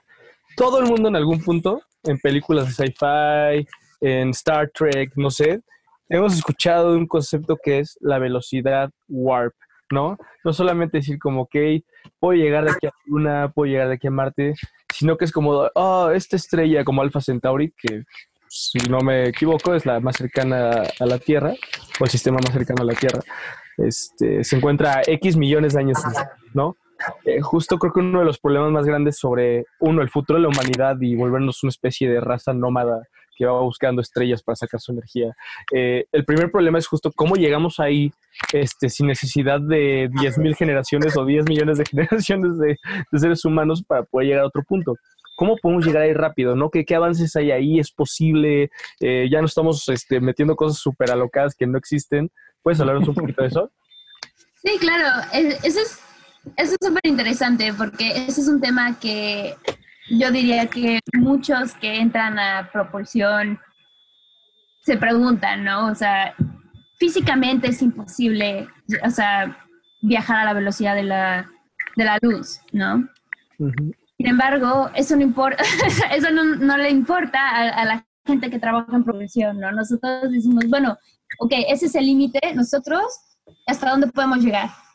¿No? O sea, ese es... Hay que mover el espacio, ¿no? Pues, o sea, es, es interesante, ¿no? Porque siento que eso es, ya sería una pregunta más teórica, ¿no? O sea, hasta que no podamos conseguir una respuesta teórica, llegar, llevar la tecnología va a ser un poco difícil, pero eso no, eso no nos, no nos impide soñar, ¿no? O sea, ahorita les hablo de química eléctrica, sin embargo hay una tercera, que es la propulsión nuclear.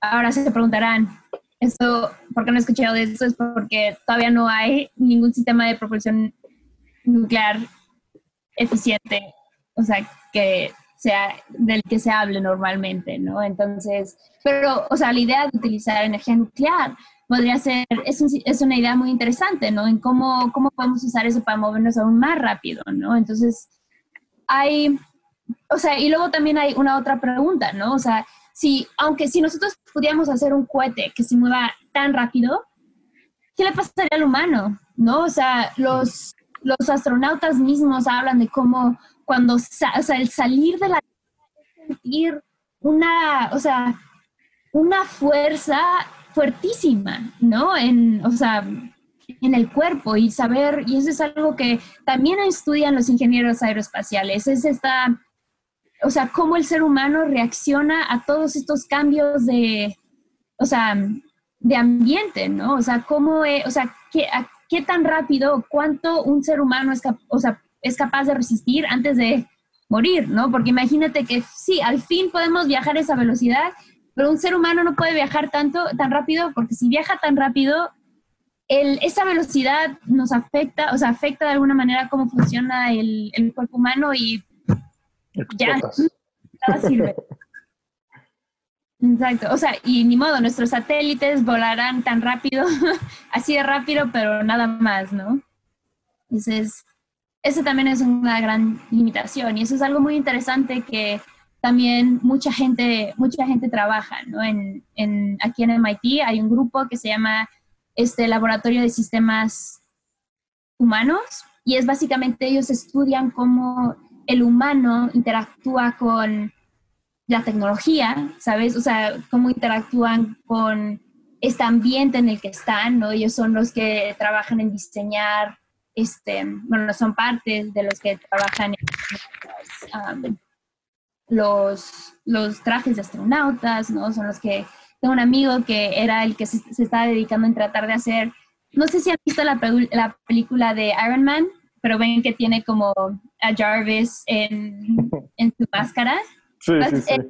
Él, él dice como su sueño es poder hacer esa, o sea, esa visión para los astronautas, como que pudieran en su, en su casco poder ver todo esto, interactuar con, um, o sea, es con los que están aquí en la Tierra así de bien, como este, como um, Tony Stark interactuaba con, con Jarvis. Sí, que eso quién sabe qué tan lejos estemos de eso, no creo que demasiado porque ya incluso sacaron estos pupilentes que se ponen en los ojos que te ayudan a identificar cosas como si fuera Google, Google Images que puedes identificar y categorizar las cosas de, directamente, ¿no?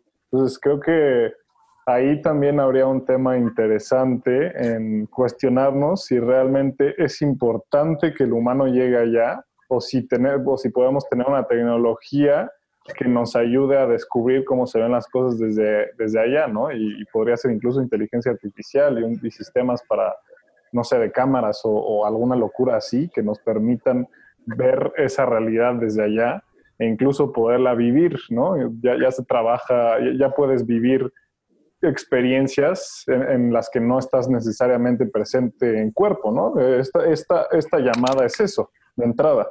Eh, y de ahí quién sabe cuánto, cuánto más va a evolucionar. Pero pues sí sería interesante, justo con esto que dices de, de estos nanosatélites, saber qué, tan, qué tanto pueden viajar, ¿no? Porque yo quiero suponer que si puedes hacer algo de ese tamaño, viajar en el espacio, podría gastar mucho menos combustible y transportarse incluso más rápido, ¿no? Sí, claro.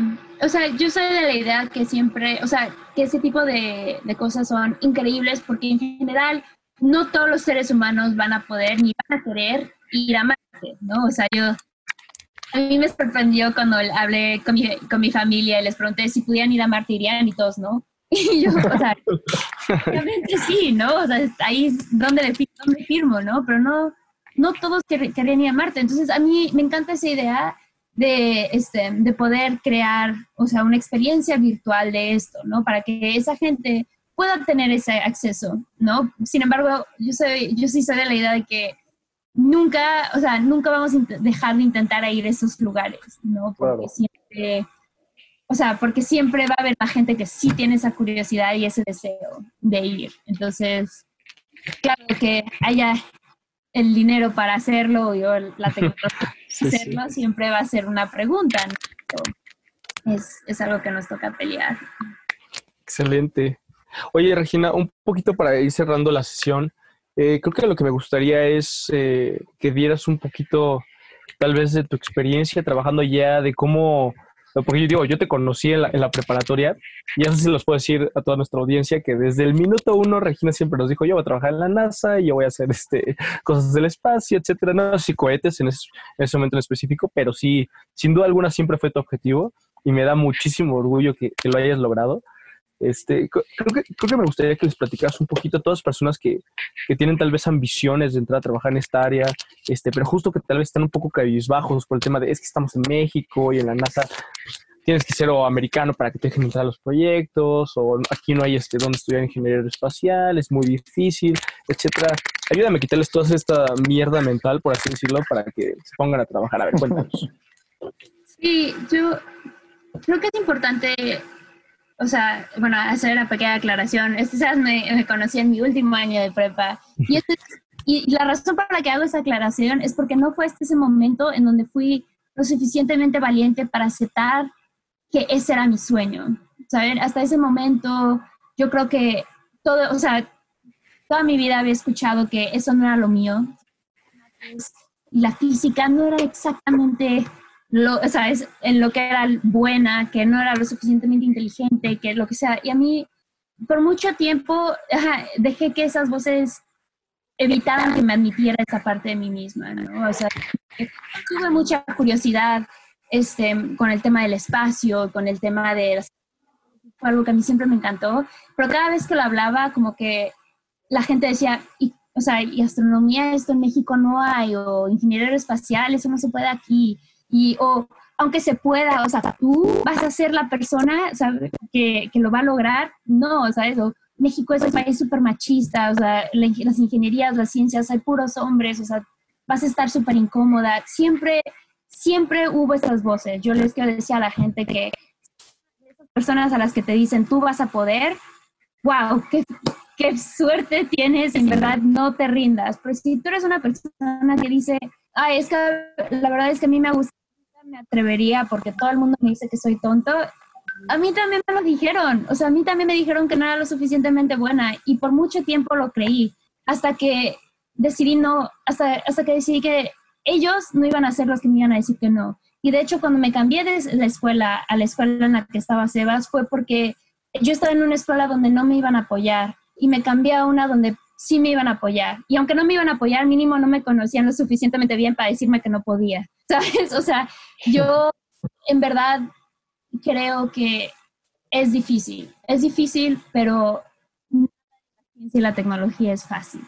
¿no? O sea, ir, a, ir al espacio no es fácil. Entonces, ¿por ¿por qué, o sea, ¿por qué no entrar, esta, entrar esta, esta carrera, no? Esto es la razón gusta la ciencia, es porque es difícil, es porque tienes que pensar, tienes que, tienes que tomar el tiempo para estar seguro que lo que tú dices es verdad, que lo que, está, lo que dices está construido y basado en, en hechos, ¿no? No estás adivinando, estás calculando, estás construyendo. Entonces, de hecho, cuando yo me tocó escoger una carrera, yo estudié física porque no había ingeniería aeroespacial. Esto ya no necesariamente es cierto. Ya hay varias universidades en México que están em, empezando a hacer una carrera de aeroespacial. Pero justo como les dije, la ingeniería aeroespacial necesita de todo, necesita gente de todo. Entonces, si yo quiero hacer ingeniería aeroespacial, pero la universidad a la que entré no lo tiene, tú estudia lo que quieres. O sea, si tú dices, a mí me encanta medicina, pero me encanta, me encantaría trabajar con astronautas, estudia medicina y luego busca cómo entrar a, astronautas, ¿no? O sea, lo, que ahorita necesitamos en México es gente preparada y gente con pasión. Y eso es, o sea, y para prepararte, tú puedes prepararte siendo física, siendo matemático, siendo mil cosas que eventualmente con tu pasión hacia que tienes hacia el espacio pueden utilizarse, ¿no? O sea, como digo, nosotros necesitamos hasta comunicólogos que, que nos ayuden a vender esta idea, ¿no? Es el que tengan esta visión del espacio. yo ahorita estoy en, haciendo mi maestría, entonces no estoy trabajando en la NASA, pero sí estuve trabajando en la NASA este, para hacer mi tesis de, em, licenciatura. Y en mi tiempo ahí, me encantó, o sea, porque tenía la, o sea, tenía tuve la posibilidad de trabajar con gente increíblemente motivada, increíblemente talentosa. Y me encantó. Y fue súper difícil llegar ahí. Pero lo que más me dolió es pensar que esto no lo había, o sea, que estas oportunidades no existían en nuestro país. Y yo, eso es algo que yo veo que, la Agencia Espacial Mexicana podría traer y está intentando traer, ¿sabes? Yo cuando me fui a la NASA fue utilizando una, una puerta que me abrió la, la, Agencia Espacial Mexicana porque ellos reconocen que ahorita no necesariamente tienen la capacidad de entrenar a la gente. Entonces nos están ayudando a ir a otros lugares donde existe esa, este conocimiento para que nos los pasen a nosotros y nosotros teniendo esas oportunidades, busquemos ayudar a, o sea, busquemos ayudar los de nuestro propio país, ¿no? Yo lo veo mucho con mi investigador aquí en MIT. Él es una persona que estudió en el TEC, es mexicano y a pesar de llevar aquí ya muchísimos años en Estados Unidos, nunca ha olvidado de dónde es, ¿no? Él siempre busca dar pláticas, hacer eh, divulgación a o sea, comunidades mexicanas, siempre busca... Podcasts. siempre busca podcasts, exacto, pero siempre busca, ha traído a varios, a varios equipos de diferentes universidades a MIT para entrenarlas, ¿sabes? Yo siento que siempre, siempre una forma de poner tu grano de arroz para hacer que México logre entrar a esta industria, esta industria, ¿no? Yo creo que la agencia espacial lo está haciendo muy bien, o sea, claro, como dices, tenemos estos dos satélites, pero cuando dices satélites son satélites grandes, pero la agencia espacial mexicana está buscando hacer nanosatélites. Como les digo, esto es, o sea, esta es una nueva capacidad que va a tener eh, varias, o sea, que van a poder tener varios países y universidades, ¿no? El otro día, bueno, el otro día, hace dos, tres años, vino la Universidad Panamericana aquí a MIT a trabajar como investigador en, en el diseño de un nanosatélite. También em, creo que la Agencia Espacial Mexicana está trabajando en dos diferentes misiones de nanosatélites. Es algo que se está haciendo y siento que entre más gente haya con este interés, vamos a hacer más las voces pidiéndole al gobierno que, que dé más, este, más dinero para esta industria. Pero es que están haciendo el tren Maya. sí.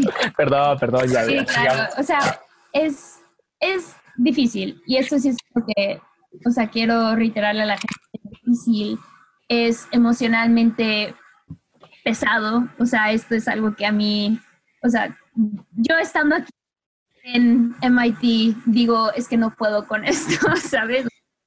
Verdaderamente estresante en pensar que nuestro país no, o sea, no valora lo que yo tanto valoro, ¿no? O sea, yo que ya quisiera poder regresar a México y poder dar clases o poder guiar una misión o poder ser parte de una misión, ¿sabes? Pero esto es algo que va a ser muy difícil.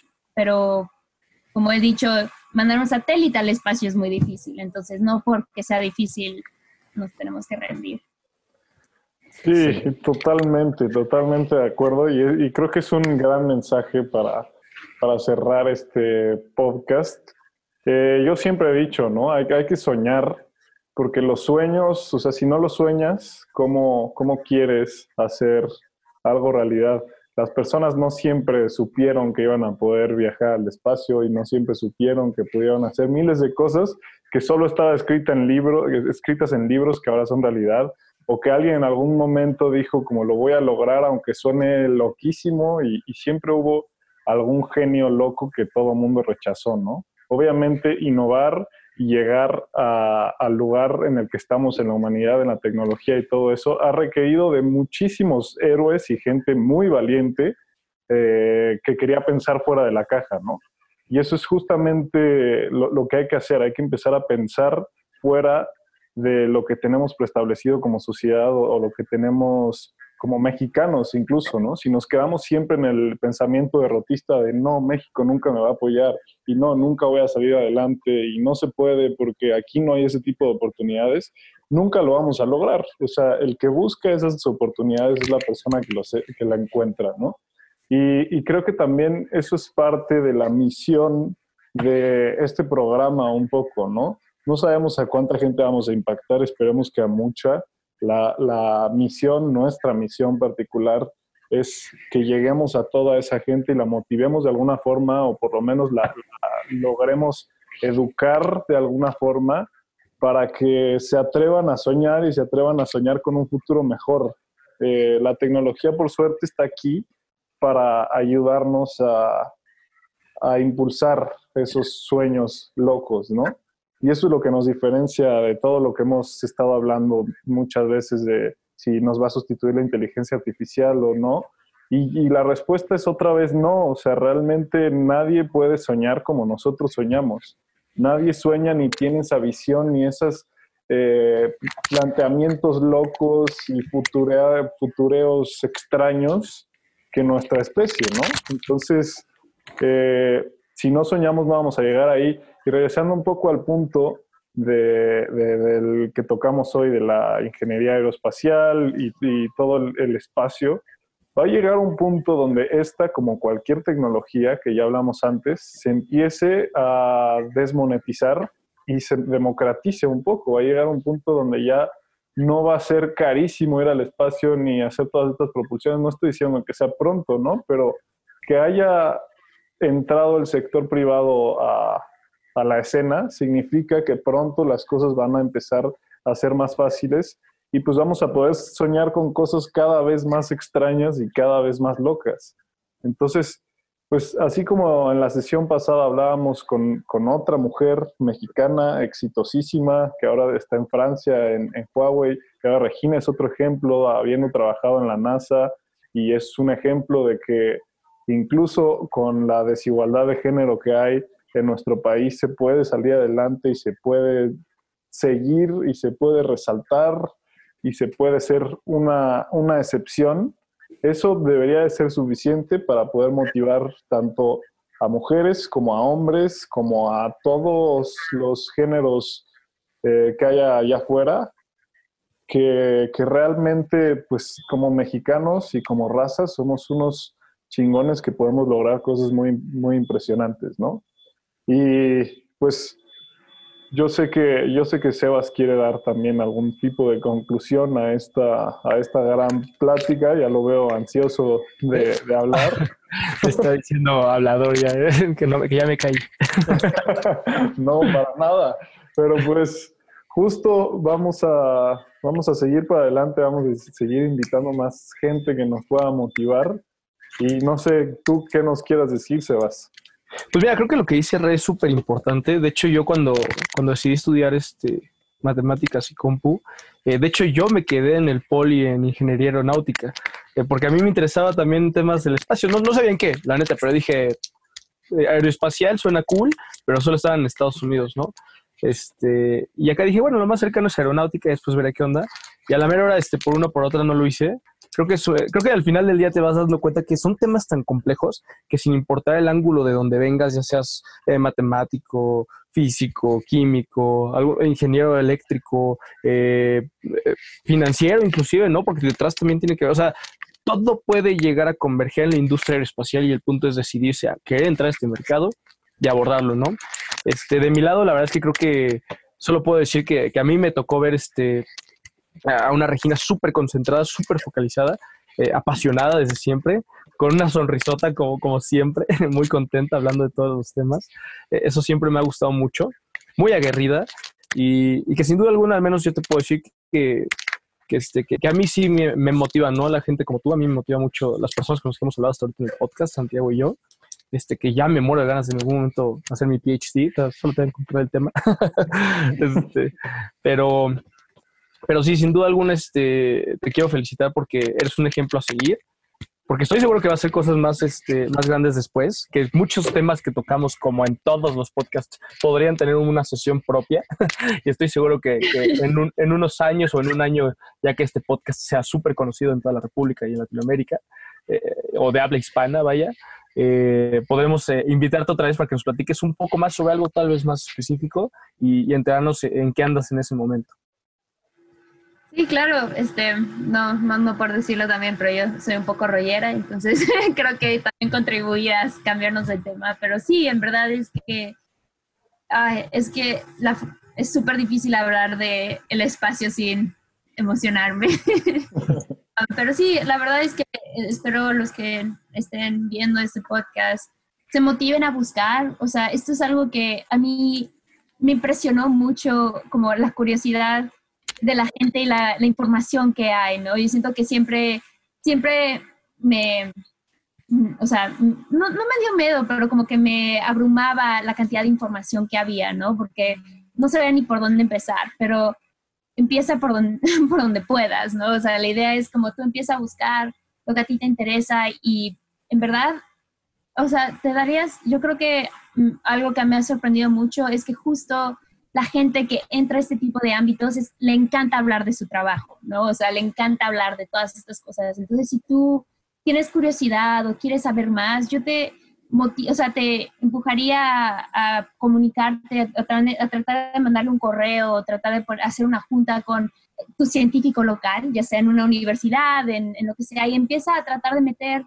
tus manos en la ciencia, en la tecnología, lo más pronto que puedas, ¿no? Porque así, hablando con esta gente, puedes empezar a, a, ver, ah, esto me gusta, pero no es exactamente lo que quería, ¿no? Así como tú dices, o sea, terminaste en en matemáticas y ciencias de la computación. Eso es algo que es infinitamente útil en ingeniería aeroespacial. No te puedo contar cuánta gente hay aquí que hizo eso, ¿no? Que estudió matemáticas y ciencias de la computación. Pero no necesariamente es algo, es, es un, o sea, es, es una conexión lógica que harías cuando primero estás haciendo, tomando estas decisiones, ¿no? Entonces yo por eso sí le trato de decir, especialmente a los niños de prepa, que nos estén, o sea, que nos estén escuchando, esperando que nos estén escuchando, les diría eso, les diría, busca, habla con tu profe de física. A mí mi profe de física, antes de llegar a mi última prepa, no me quería, me decía que era una tonta, pero cuando llegué a mi último año de la prepa, mi profe de física fue quien me hizo, o sea, quien hizo mi primer contacto con un investigador, ¿sabes? Él fue, él fue el que me dijo, oye, Regina, vi esto, vi que hay esta oportunidad en la NASA, ¿por qué no aplican? O sea, él fue verdaderamente mi guía y es porque él conocía la, o sea, conocía el ámbito de la ciencia y la tecnología, sabía dónde buscar y me pudo guiar. Entonces yo, yo sí les diría que busquen a este mentor. Si su profe de física no lo es, tírenlo por la ventana, no, o sea, no, de verdad. y busquen a otra, y busquen a otro mentor que les pueda guiar hacia qué tipo de oportunidades tienen, porque en verdad hay mil y una oportunidades y en verdad creo que todo el mundo podría mínimo buscar un video de YouTube que les explique lo, o sea, la pregunta que tienen. Pues qué, qué padre, qué padre mensaje para cerrar, qué bonito plática en general. Creo que, que eres una persona admirable, o sea, yo sé, yo sé que esta es la, la, primera vez que te conozco y llevamos tal vez una hora de conocernos, pero qué orgullo que haya gente tan echada para adelante. Qué orgullo poder decir que, que son mexicanos, mexicanas y, y, incluso la persona con la que estás trabajando, que sea un, un profesor mexicano también, es, es algo impresionante y también deja otra vez en alto al nombre de México y, y, nos da a entender una vez más que los mexicanos somos realmente creativos, exitosos y que no tendríamos por qué echarnos hacia atrás por nada, ¿no? Y pues te agradezco muchísimo, Regina, por estar aquí. A ti también, Sebas, a, a, todos los que nos están escuchando. Acuérdense que vamos a complementar este podcast con materiales un poco más didácticos, fotos que nos comparta Regina sobre la proporción, eh, artículos que expliquen un poquito más a profundidad de esto. Síganos en nuestras redes. Acuérdense de seguir también a, a las redes de, de Sebas en Canto Studio eh, sin instructivo guion bajo para, para, todas las redes sociales, bueno, por lo menos Facebook, Instagram y ya veremos qué más va surgiendo en el camino. Y pues, gracias a todas las personas que nos ayudan a hacer este podcast mejor, a Next, a Marquita por impulsar las comunicaciones, a Kival por asesorarnos con todo. Y pues ojalá que te vaya excelente en tu camino, yo estoy seguro de que sí. Y ojalá también en algún momento pienses en, cómo podemos lograr hacer más grande el sueño aeroespacial de México. Perfecto. Pues nos vemos a la próxima, chicos. Esto fue. Nos vemos a la próxima semana. Sin instructivo. Esto es Sin Instructivo